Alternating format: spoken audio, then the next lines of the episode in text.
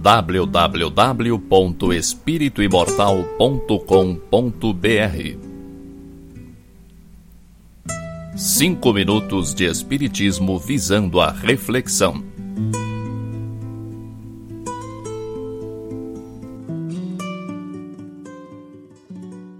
Mas livra-nos do mal. Jesus, Evangelho segundo Mateus, capítulo 6, versículo 13.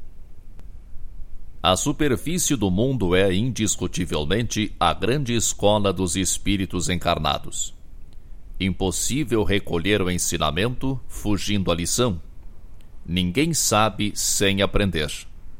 Grande número de discípulos do Evangelho, em descortinando alguns raios de luz espiritual, afirmam-se declarados inimigos da experiência terrestre. Furtam-se desde então aos mais nobres testemunhos defendem-se contra os homens como se estes lhes não fossem irmãos no caminho evolutivo. Enxergam espinhos onde a flor desabrocha e feridas venenosas onde há riso inocente.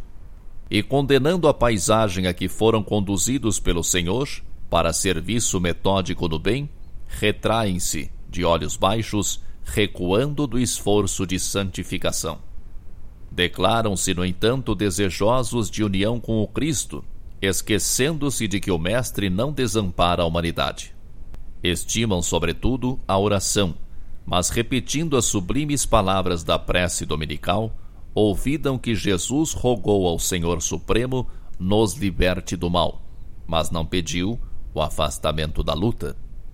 Aliás, a sabedoria do cristianismo não consiste em insular o aprendiz na santidade artificialista, e sim em fazê-lo ao mar largo do concurso ativo de transformação do mal em bem, da treva em luz e da dor em bênção.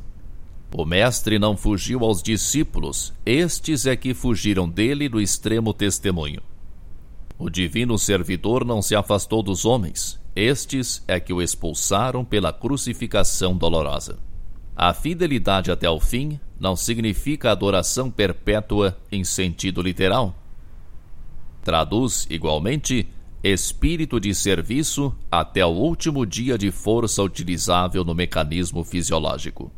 Se desejas, pois, servir com o Senhor Jesus, pede a Ele te liberte do mal, mas que não te afaste dos lugares de luta a fim de que aprendas, em companhia dele, a cooperar na execução da vontade celeste quando, como e onde for necessário. www.espirituimortal.com.br Cinco minutos de Espiritismo visando a reflexão.